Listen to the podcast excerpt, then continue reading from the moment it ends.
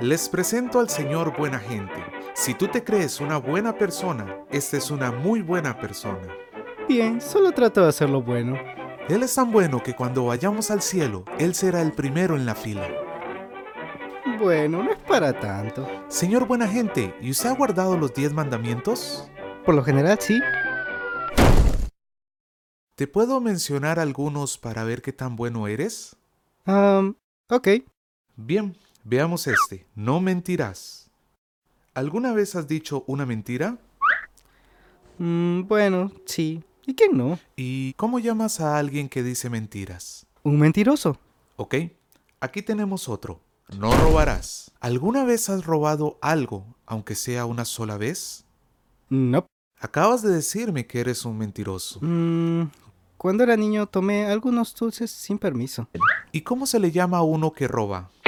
Un ladrón. Muy bien, probemos con otro. No cometerás adulterio.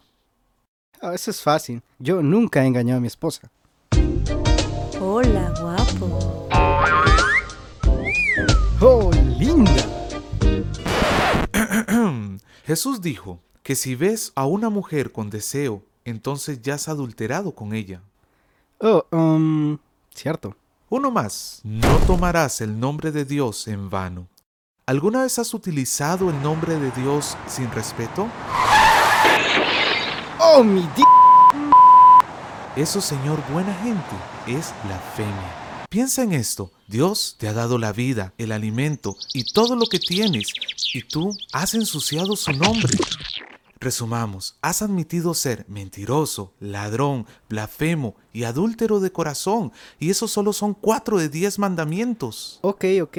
Entonces no soy tan perfecto. Ah, en realidad es peor que eso. Supongamos que colocamos un chip en tu cerebro que pueda grabar todos tus pensamientos por una semana. Luego, sentamos a tus familiares y amigos para que observen lo que ha sido grabado. No, no, no. Eso sería vergonzoso. ¿Cierto? Pero la Biblia dice que Dios conoce todo tu corazón, aún los pensamientos más secretos. Bueno.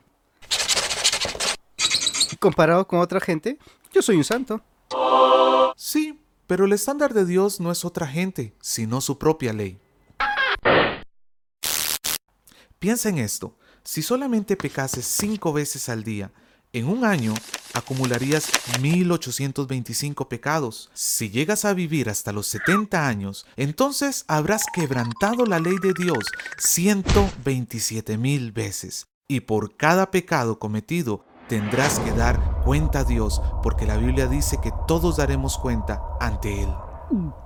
Mm, Pero Dios me perdonará, ¿no? Bueno, veámoslo en una corte. Juez, yo sé que he roto la ley muchas veces, pero ¿no podrías simplemente dejarlo pasar? ¿Eh? Solo un juez corrupto aceptaría eso, pero un buen juez diría, La justicia demanda que pagues por tus crímenes.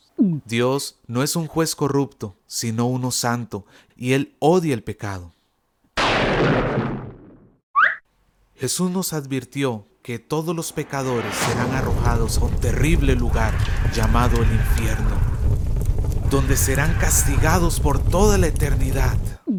Pero entonces, ¿cómo hacen las personas para ir al cielo? Solo hay un camino posible. Dios ama tanto a la humanidad que mandó a su Hijo Jesús para vivir una vida perfecta. Él nunca pecó, ni siquiera una sola vez. Luego se ofreció al Padre para llevar nuestro castigo. A Él lo azotaron, lo golpearon y lo clavaron en una cruz, donde Él murió por todos nuestros pecados y luego nos dio libertad. Jesús venció a la muerte y se levantó al tercer día. Tú no puedes ganarte la vida eterna, sino que Dios la regala a todos los que se humillen y vengan a Jesús. Él te perdonará y te dará un corazón nuevo para que puedas vivir rectamente delante de Él. La Biblia dice, si alguien está en Cristo, es una nueva criatura. Entonces, deja de vivir para ti mismo, dale la espalda al pecado y ven a Jesús, lee tu Biblia y busca una iglesia donde te ayuden a crecer. Ahora sal y anúnciale a todos esta buena noticia.